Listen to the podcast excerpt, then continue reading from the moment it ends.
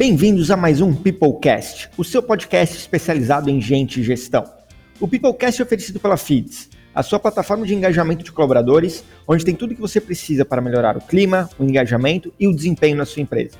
Para saber mais, acesse feeds.com.br.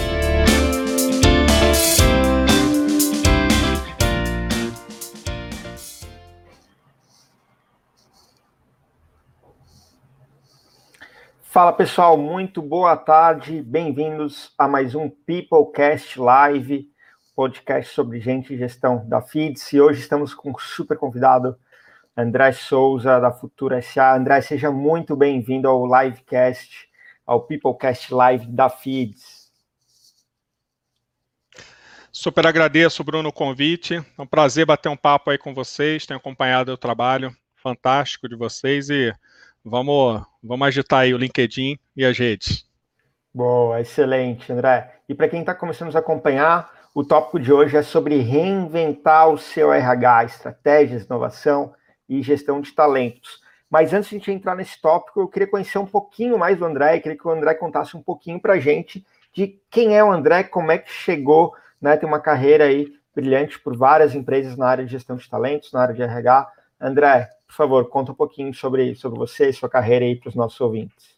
Não, beleza. É, bom, o CEO, fundador da Futura SA. Futura SA existe como empresa há dois anos e meio, aproximadamente. E antes de ser uma empresa, a Futura SA era um blog, né? Era um blog ainda que surgiu ainda quando eu era executivo de RH e comecei a compartilhar muitas ideias, muitas, enfim, compartilhando um pouco das experiências que eu tinha como executivo, né? É, então, como blog ainda, e atuei por mais de 20 anos como executivo de RH, né, liderando para a América Latina, também posições globais na Nokia, na Coca-Cola, uh, Monsanto, Bayer, enfim, uma série de empresas, e obviamente, ao longo dessa jornada, né, Bruno, acabei ficando meio conhecido por sempre passar por essas missões de transformação de empresas. Às vezes era um novo CEO, às vezes era uma nova estratégia organizacional, um novo time de liderança, e minhas missões sempre eram em processos de transformação cultural. E aí, depois de tanto tempo fazendo isso, a gente acaba fazendo isso de forma cada vez mais rápida, mais estruturada, e quando a gente vê, quando eu percebi, eu vi que eu estava fazendo algumas diferente. pessoas pedindo ajuda, e obviamente eu não podia, porque estava atuando como executivo, e acabou sendo um processo super natural. Então, eu decidi em 2018 fazer essa transição, é, foi super fluida também, e a Futura SA se transforma em empresa logo no início de 2019, e aí a gente atua basicamente focado em processos de transformação cultural e organizacional em grandes organizações e médias organizações, né? Excelente, André. Agora que a gente já conheceu um pouquinho mais, e aí tu falou de algumas palavras bem importantes ali, né? Transformação, Uh, e, e, eu quero começar com, uh, com uma pergunta bem básica para a gente alinhar tudo que a gente vai falar aqui para frente. Quando a gente fala de transformação e RH, parece que são duas palavras que, em conjunto, tem se falado muito recentemente. Né? Por qual motivo reinventar e transformar o RH é tão necessário hoje em dia? Cara, eu acho que o RH, é, assim, para a gente entender o futuro do RH, a gente tem que ver um pouquinho do passado, né? Eu acho que o RH, né, historicamente, sempre foi é, uma, uma área muito orientada a dar suporte apenas. E agora, com todas essas transformações que estão acontecendo nas áreas de negócio, é, o tema de pessoas ele assumiu um protagonismo que muitas vezes a área de RH ela não se habituou a ter esse próprio protagonismo é, na decisão, e sempre se falou muito, ah, o RH estratégico, o RH que tem que ter é, cadeira e na, na mesa, etc, etc. E agora chegou o momento. Só que o que algumas áreas de RH é, percebem é que muitas vezes você, eles não estão totalmente preparados ali para realmente dar essa contribuição de uma maneira protagonista ali na história, né, influenciando realmente as decisões. Então, acho que a questão da reinvenção do RH, ela é, da mesma forma que as áreas de negócio tinham um desequilíbrio em olhar muito mais o negócio do que pessoas, a área de RH também tinha um desequilíbrio de olhar muito pessoas e pouco negócio. Então, é uma a jornada de transformação do RH ela passa necessariamente por entender profundamente né, os resultados do negócio e, e, influenciar o negócio nas ações né, que o RH precisa fazer para ajudar o negócio a vencer no seu mercado. Então, vou te dar um exemplo, assim, é, enfim, estou lançando um livro, né, chama Reinvente o Seu RH, e que dentro desse nesse livro tem lá uma pesquisa que a gente fez com mais de 500 líderes, é, parte de RH e parte que não era de RH. E é interessante você ver, por exemplo, são 36 itens a pesquisa. E um dos itens é, demonstra um pouco desse ponto cego e esse gap de percepção entre quem trabalha em RH e quem não trabalha em RH. Então, um dos itens fala assim, Bruno, é, você RH é, tem conhecimento profundo sobre a estratégia do negócio, seu mercado, como ela faz para ganhar dinheiro, seus produtos, etc, etc. Se a gente pega só o RH, o RH fala assim, 75% do RH fala, pô, com certeza, a gente sabe, a gente está mandando muito bem nisso. E aí, quando a gente separa quem não é do RH, tipo assim, vamos ver quantos, qual o percentual de pessoas que acreditam nessa afirmação. E aí, quem não é de RH, apenas 36% é, tem essa mesma visão. Então, assim, a gente está falando de um gap aí de percepção de quase 40 pontos percentuais, né? Tipo, quase o oposto, né? Então, esse também é um ponto importante. Às vezes o RH acredita que está mandando bem em determinadas áreas, mas que, na verdade, o negócio não está tendo essa mesma percepção. Excelente, excelente exemplo. E um dos nossos valores aqui na FIDS é ser apaixonado por dados e quando traz dados aí, pesquisas, é, embasa muito fortemente né, um, uma condição, provavelmente uma realidade da grande parte das empresas. Uh, e falou um pouquinho nessa transição do RH, né? O RH foi durante muito tempo um RH muito de dar suporte, uma área acessória, vamos dizer assim, não estratégica dentro das organizações. A gente está passando por essa transição. E como é que tu acredita que vai ser daqui para frente? Né? O RH assumindo um pouco mais desse protagonismo e daqui para frente, esse futuro, o que, que vai acontecer? Cara, eu acho que não tem volta, assim. Eu acho que é, quem os profissionais de RH que não se adaptarem a essa nova realidade, eles não vão sobreviver nessa década, assim, é basicamente isso. Independente da idade, não tem nada a ver com idade ou geração, não tem nada a ver, é tipo o perfil que está sendo demandado hoje, né? Então, é, um, um CEO, um diretor de negócio, um diretor de área, ele, ele está precisando desse tipo de profissional hoje, né? Aquele profissional que gerava valor única e exclusivamente pela parte mais operacional da história, né? Alguém que, ah, eu preciso contratar alguém com esse esse perfil e apenas diz amém para o que foi demandado, sem ter o outro lado da visão crítica, do pensamento estratégico, do perguntar os porquês daqueles movimentos, ele vai perder cada vez mais espaço, porque é, as áreas de negócio estão pedindo um pouco mais dessa dessa visão de pessoas, mas de uma forma mais propositiva e menos passiva. Então, acho que o, futuro do RH, né, como é, tem uma frase do David Urich, né, que é o grande pensador lá, criador do modelo dos business partners, etc., né, criou isso lá em 97, mas ele fala hoje o seguinte, assim, Pô, o RH se acostumou a fazer RH para o RH. E ele fala, aí perguntaram para ele, poxa, mas David, qual é o futuro do RH? Ele falou, cara, o futuro do RH é parar de fazer RH para o RH. Né? É fazer RH que ajude a organização a vencer em seu mercado. Né? Então, cara, é um caminho, na minha visão, sem volta. Algumas organizações já estão muito à frente disso, é, mas eu diria que a maioria ainda é, engatinha. Aí, por isso a gente vê a proliferação, né? Quem trabalha aí no mundo de RH, Cara, o que não falta aí é curso e formações, etc. E eu acho que tem que ter, toda vez que a gente vê um volume muito grande de programas de formação, a gente tem que ter um cuidado de analisar criteriosamente ali quem é que está fazendo o quê. Porque às vezes vem muita coisa de palavras da moda, né? Ah, diversidade e não sei o quê e tal. Tipo, ter um pouquinho mais de critério nas escolhas é importante também.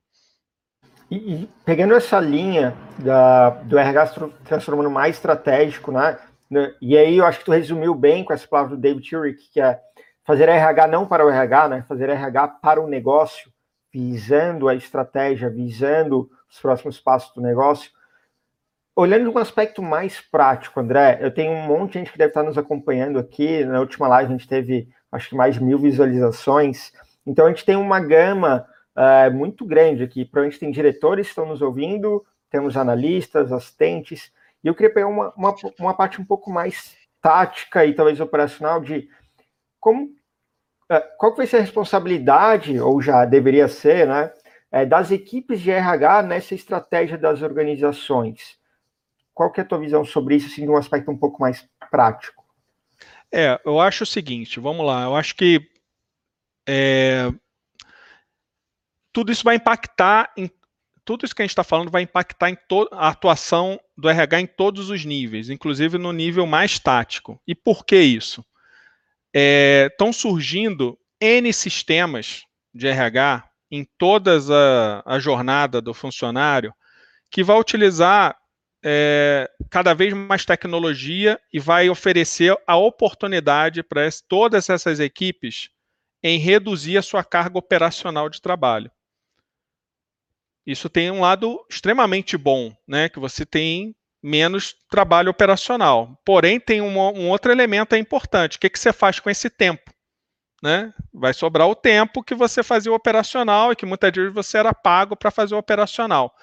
Isso vai demandar uma elevação da senioridade em todos os níveis da organização, do RH. Né? Então, o analista que antes preenchia lá a planilha, assim, cara, não precisa mais preencher a planilha. E aí? O que, que você vai fazer? Então, assim, é um pouco missão da liderança de RH começar a promover o que, que é esse novo papel de, das áreas mais táticas. Essa área mais tática, ela vai passar a ser mais exposta por conta né, de ter que ocupar o seu tempo, as áreas de negócio vão estar presentes em, em, reuniões, vão ter que dar suas opiniões, vão ter que influenciar determinadas decisões. Então, assim, eles vão ter que ser desenvolvidos para falar de temas que eles não falavam, porque estava todo mundo ali atrás do computador, no Excel. Então, assim, o que a gente vai observar são as áreas de RH com menos gente sentado na mesa, sim, no futuro, e mais presente em outras frentes, né? E assim, um analista, vou dar um exemplo, enfim, tive analistas né, das minhas equipes até 2018, quando foi a minha última posição como executivo. A minha demanda para aqueles analistas era que eles acompanhassem sempre os profissionais de RH mais sêniores e aqueles que realmente já faziam contribuições de alto impacto para que eles pudessem aprender na prática ali que repertório é esse que tem que ser desenvolvido? O que, que essa pessoa fala de diferente que o RH mais operacional não faz? Porque na próxima reunião, talvez num nível mais júnior, aquele analista já possa contribuir, não para um gerente, mas contribuir ali já para um outro analista de uma outra área, dar uma outra visão, aquilo ali vai dando confiança e vai moldando esse novo jeito de atuar. Isso vai variar de empresa para empresa, né, Bruno? Porque cada empresa tem um nível de maturidade diferente em relação ao RH, às outras áreas e tudo mais. Mas, assim, inevitavelmente, nos próximos meses e anos, e eu falo meses porque as coisas estão acontecendo muito rápido, né? Vocês criam sistemas é, para otimizar o tempo das pessoas, outros concorrentes estão fazendo o mesmo em diferentes áreas, e, cara, vai sobrar tempo o que a RH vai fazer com esse tempo? Ele vai ter, vai, enfim, vai acabar a desculpa da questão de você ter, ah, mas eu não tenho tempo porque tem muita parte operacional para fazer. Cara, vai ter menos. E agora? O que, que você vai fazer com esse tempo? Excelente reflexão para todo mundo que está nos ouvindo aí, né? Vai acabar esse tempo de ficar preenchendo planilha, planilha para lá, planilha para cá. É, e os softwares vão cada vez ficarem mais completos, todas as áreas vão ter uma tecnologia de ponta, daqui a pouco eles vão começar a se integrar. Realmente, André, é muito boa essa, essa reflexão. E aí, a gente acabou falando sobre tecnologia, é um ponto que não dá para a gente deixar de fora, né? É, com certeza, você já usou diversos sistemas e viu a evolução da tecnologia, o impacto da tecnologia, não só para o RH, que foi a área que tu mais atuou de maneira geral, mas a gente viu isso é, pelas últimas décadas em todas as áreas, área comercial, software, CRM, os ERPs foram para a nuvem, né? Salesforce puxou isso lá em 2008, hoje tem vários ERPs que estão indo para a nuvem, uh, as maiores plataformas digitais hoje são ERPs, CRMs e tudo mais, e a área de tecnologia ficou, de RH ficou para trás durante um tempo, e eu acho que eu diria assim, nos últimos cinco anos, principalmente no Brasil, uh, 2015, talvez no exterior para frente, uh, a tecnologia no RH veio com muita força, né? Uh, qual que é o papel da tecnologia disso para essa transformação e que tu enxerga para o futuro também?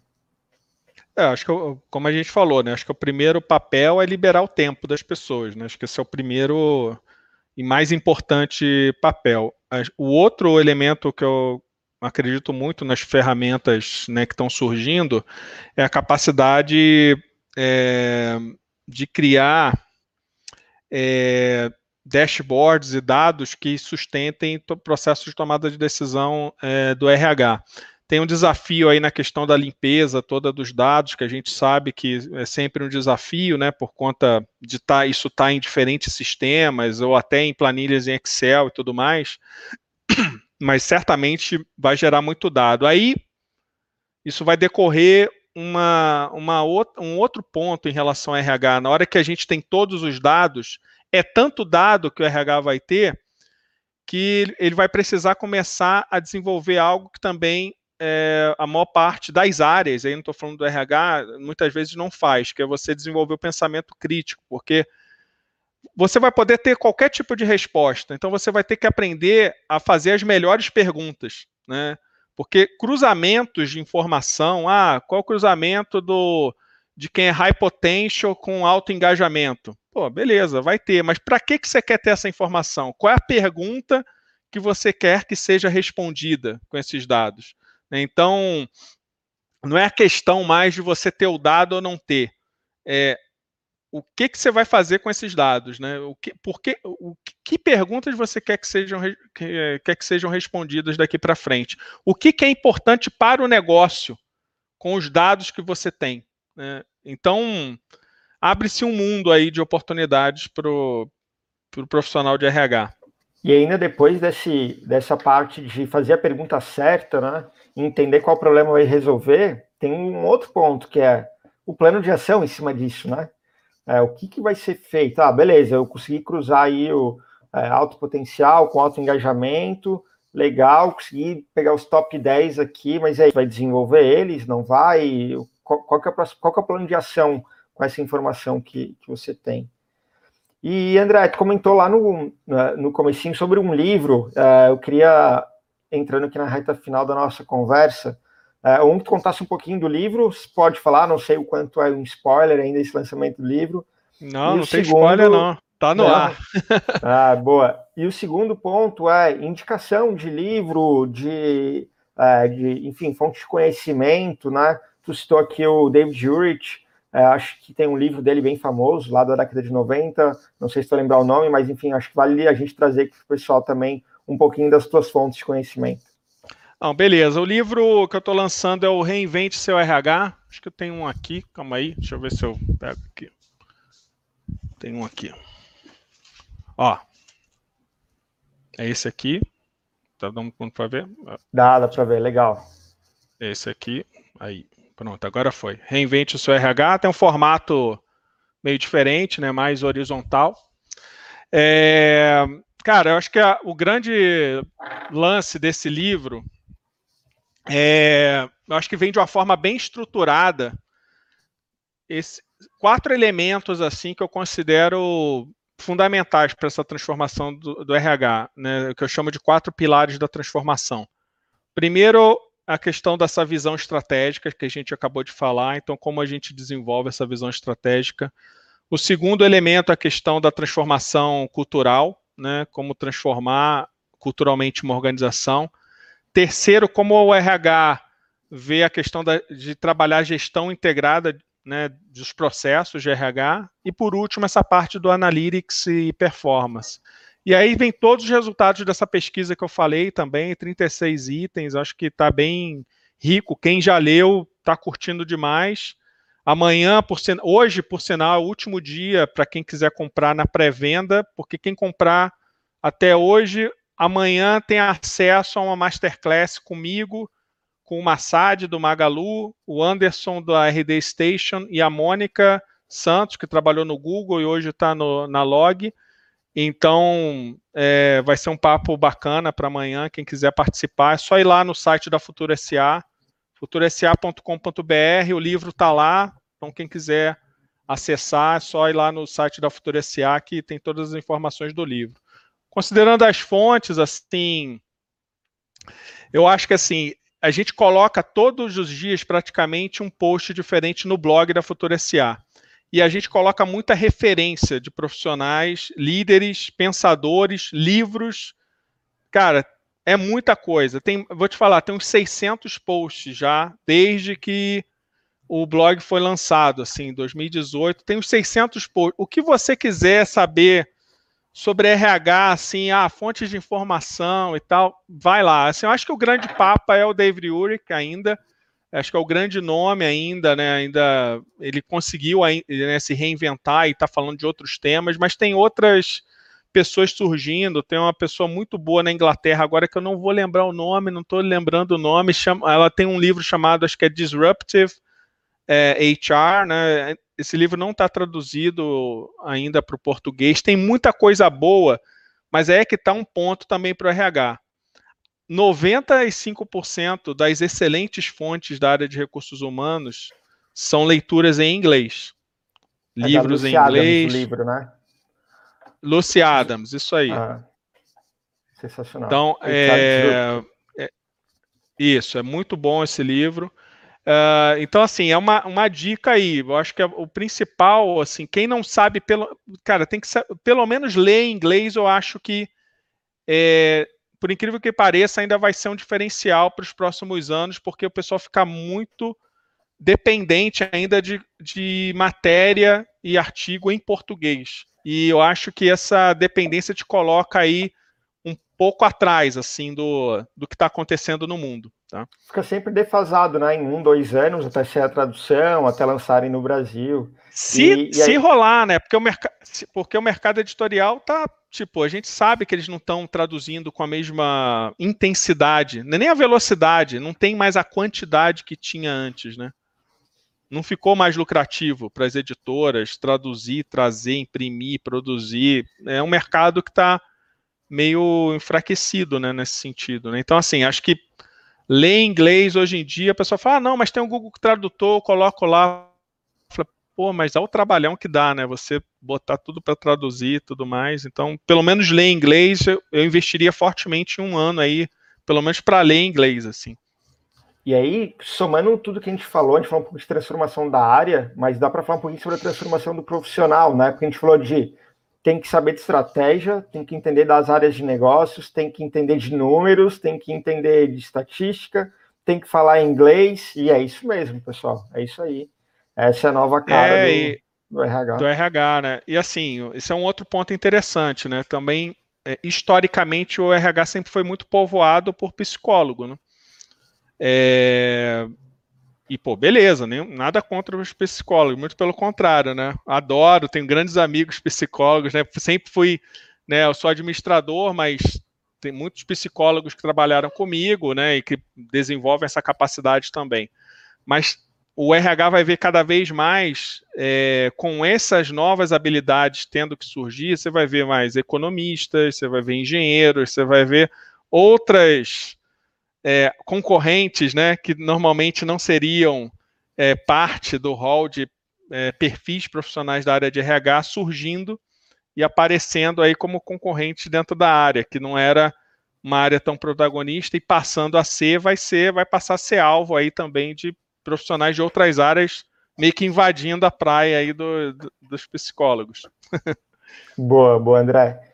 André, muito obrigado pela tua participação aqui no Peoplecast Live. Excelente. Tivemos algumas dificuldades ali no começo, mas fazer ao vivo é assim mesmo, não tem problema. Tenho certeza que todo mundo vai entender. Muito obrigado pelo teu tempo, pela tua disponibilidade. Eu acho que o papo foi de muito valor para todo mundo que está nos acompanhando. Eu que agradeço aí o contato, desculpa aí a, a, desconexão aí de internet, enfim, acontece como você falou, mas foi um prazer aí bater esse papo, sempre É um prazer para mim falar sobre esse tema que eu sou super apaixonado. Quem quiser mais saber mais, então vai lá no site futurosa.com.br e também nas redes sociais, cara, no mínimo 4, 5 posts por dia lá no Futuro SA do Instagram, LinkedIn também é só seguir. Vai ser um prazer bater esse, continuar batendo esse papo. Excelente, pessoal. Espero que tenham gostado e espero vocês para o próximo Peoplecast Live da FITS. Até mais. Valeu, André. Valeu, pessoal. Um abraço. Tchau, tchau.